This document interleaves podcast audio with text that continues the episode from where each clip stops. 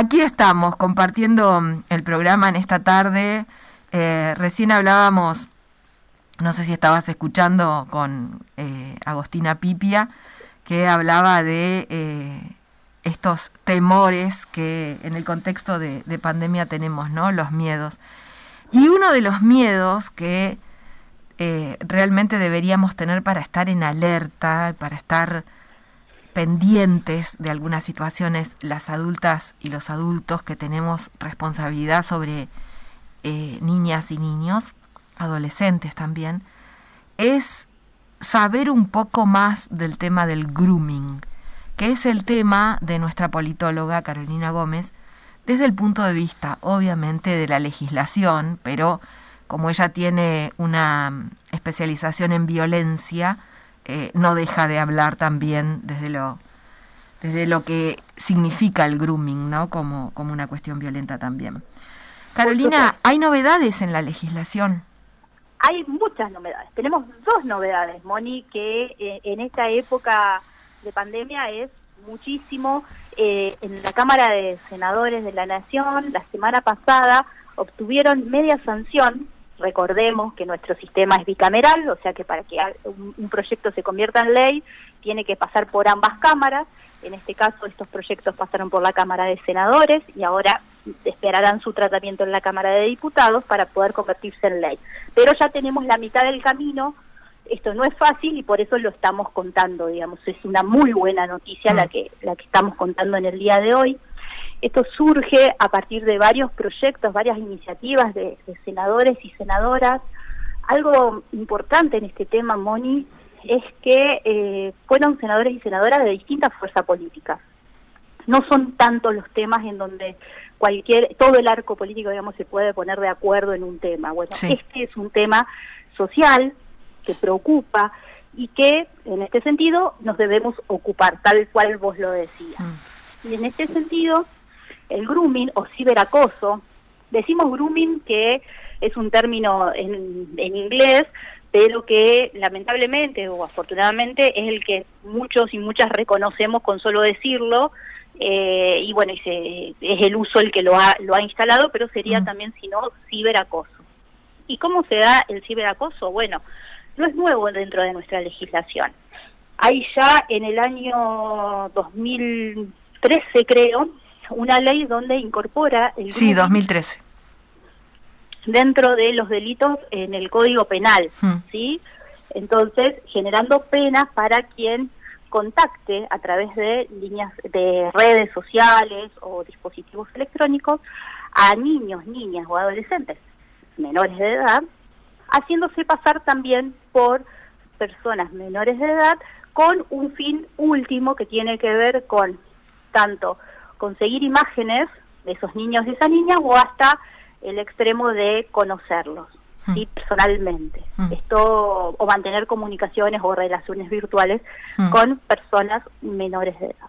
Entonces, este sería el delito. Muchas veces hemos hablado de, del control, pero bien entendido el control, ¿no? Del control que, que debemos tener con, con, las redes sociales de nuestros hijos y nuestras hijas, poder darle todas las herramientas para que puedan entender, ver y poder también desde su lugar decidir cuáles son las relaciones que nos hacen bien, digamos, con quién debemos compartir en redes, que siempre tienen que estar también identificados con personas que conocemos de carne y hueso, digamos, podemos tener en nuestras redes a nuestros amigos o a nuestras amigas, siempre que los conozcamos, no, no establecer nuevos vínculos con gente que no conocemos. Mm. Y menos encontrarnos. ¿Y por qué digo menos encontrarnos, Moni? Porque una de las dos medias sanciones lleva el nombre de Mica Ortega. Mica Ortega es un caso del 2016, una niña de 12 años de Bahía Blanca que se fue a encontrar con una amiga, supuestamente, de la misma edad, mm y terminó muerta en un baldío. Quien la esperaba claramente no era una niña de 12 años, era un hombre de creo que 26 años, quien la golpeó hasta la muerte. Esta ley lleva este nombre, Mica Ortega, para recordar lamentablemente en el caso de Mica cuál es el, caso extremo que nos puede pasar con el grooming, ¿no es cierto? Esta niña murió. El proyecto vamos a contarlo. Por supuesto que lo pueden encontrar en la página del Senado, ya muchas veces hemos explicado cómo buscar proyectos. Genera uno de los dos, crea el Programa Nacional de Prevención y Concientización de Grooming o Ciberacoso contra niños, niñas y adolescentes. Y lo más importante, y acá viene como el defecto de profesión, si me permitís, mm. Moni, vamos a leer bien la definición, para que todos entendamos lo mismo cuando hablamos de grooming o ciberacoso, o por lo menos lo que los legisladores de nuestro país hoy entienden por ciberacoso, ¿no? Y entonces dice, el artículo 3, a los fines de la presente ley, se entiende por grooming o ciberacoso a la acción en la que una persona, por medio de comunicaciones electrónicas, telecomunicaciones o cualquier otra tecnología de transmisión de datos, contacte a una persona menor de edad con el propósito de cometer cualquier delito contra la integridad sexual de la misma. Es clarito, más o menos lo explicamos antes. Esto es un delito. Nada, o sea, no, no existe ninguna otra explicación que, mm. que habilite que una persona mayor de edad tenga eh, intención de vincularse con una eh, persona menor de edad, siempre que tenga que ver una cuestión de eh, delito contra la integridad sexual. Recordemos que no solamente tiene que ver con una violación, si vamos al caso, o la muerte, sino que todo lo que tenga que ver con contacto indebido, pornografía infantil, utilización de imágenes y de datos, también es considerado un, ataque a la integridad sexual de personas menores, ¿verdad? siempre sin consentimiento, por supuesto. Vos sabés que eh, el debate que se dio en el Senado estos días este, realmente te dejaba mm, pensando y, con temor, ¿no? Porque por eso yo al principio hablaba de grooming y de miedo, porque eh, las cosas que se escucharon allí, y lo comentamos acá en el programa, por ejemplo, lo que la senadora Durango puso el ejemplo de, de Hansen, ¿no? De, claro. la cuestión de Pico. Em, y otras cuestiones que se dijeron. 12 minutos necesita un acosador que tenga la intención de conseguir de una niña una foto desnuda. 12 minutos tarda en convencerla y conseguir la foto. O sea, la, lo que usa para para, para convencerla tiene una dinámica tal que la niña en, ese, en esa cantidad de tiempo en su habitación, la mamá está haciendo la leche, el papá está haciéndole la leche y la nena un ratito está jugando en su habitación. 12 minutos son suficientes para que el tipo que está con esa intención consiga que la niña se saque la ropa, se saque una foto y se la envíe. Fíjate vos lo, lo aceitado que tienen todo, ¿no? Sí, no, pero aparte, bueno, con respecto a pornografía, que por supuesto hay pornografía infantil, también es un delito que está penado en el Código Penal, en el artículo 128, hubo una modificación del año eh, 2018 a partir de otra ley, que es la 27.436.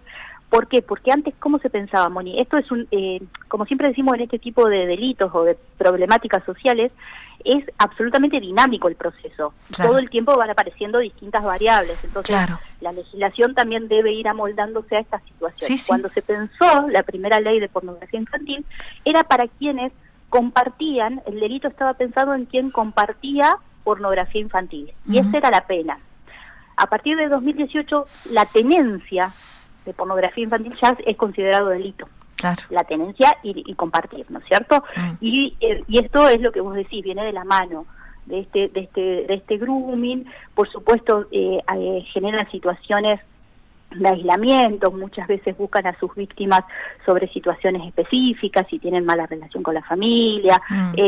y aprovechan esto, los invitan o las invitan a lugares sin avisarle a sus familias, mucho de esto se parece, Moni, y lo hemos hablado ya tantas veces, al, tema de captación para las víctimas de trata. Bueno, es uno de los delitos que está relacionado.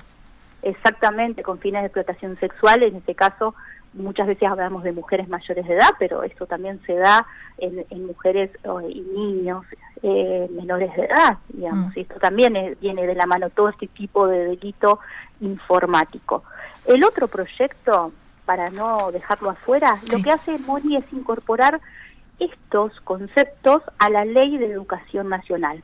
¿Qué significa esto? Que en el momento que se convierta en ley, así como tenemos educación sexual integral para todos y todas los niños, niñas de cualquier colegio de nuestro país, también vamos a tener que hablar de grooming dentro de las escuelas.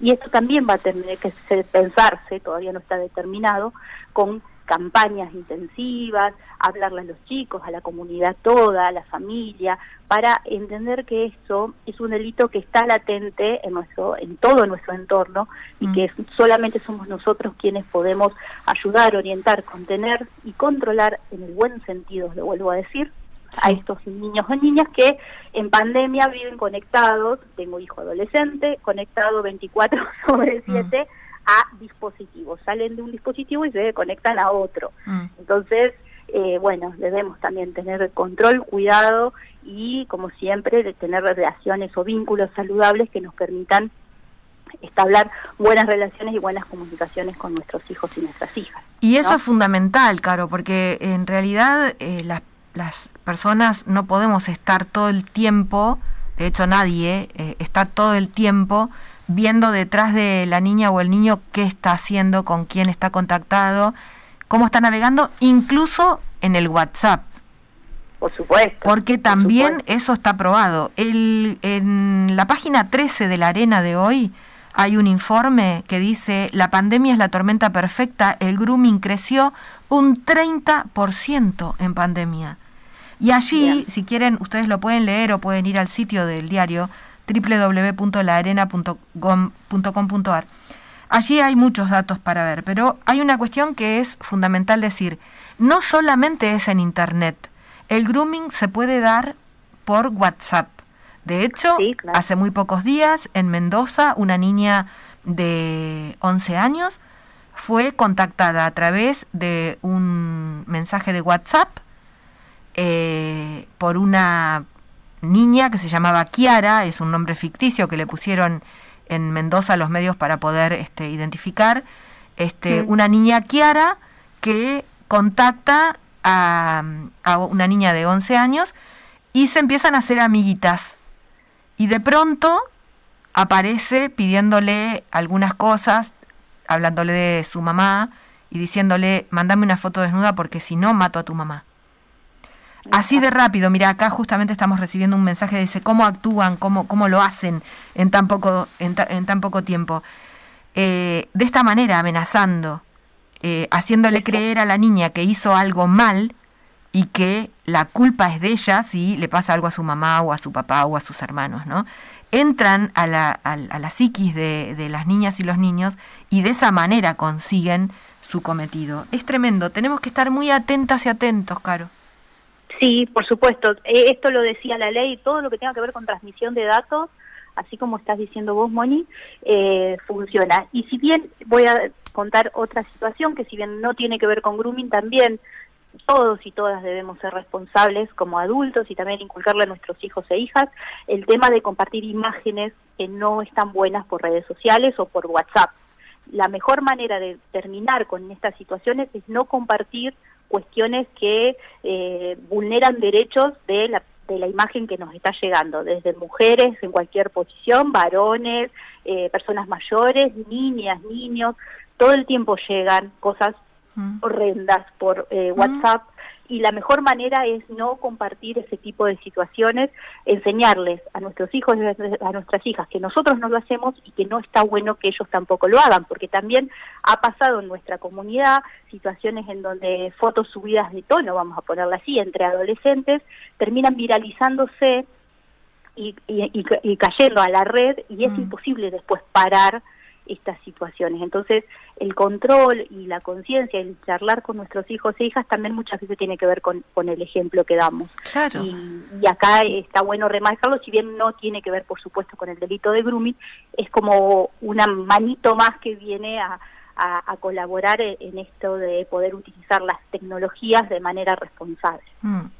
Pero además, la foto de tu niña o tu niño, tu nieta o tu nieto, tu hija o tu hijo, este, bañándose o jugando con la manguera, para vos es la foto de, ay, qué felicidad, disfrutando el verano, y en la mente de un pervertido, esa foto tiene otra connotación.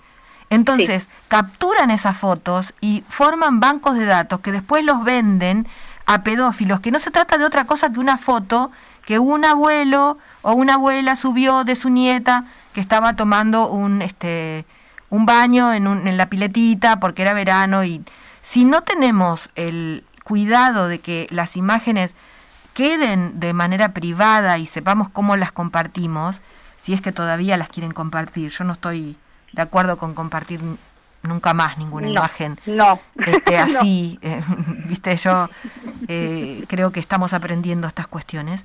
Em, hay que hay que tener muchísimo cuidado, muchísimo cuidado. ¿Vamos a seguir hablando de este tema?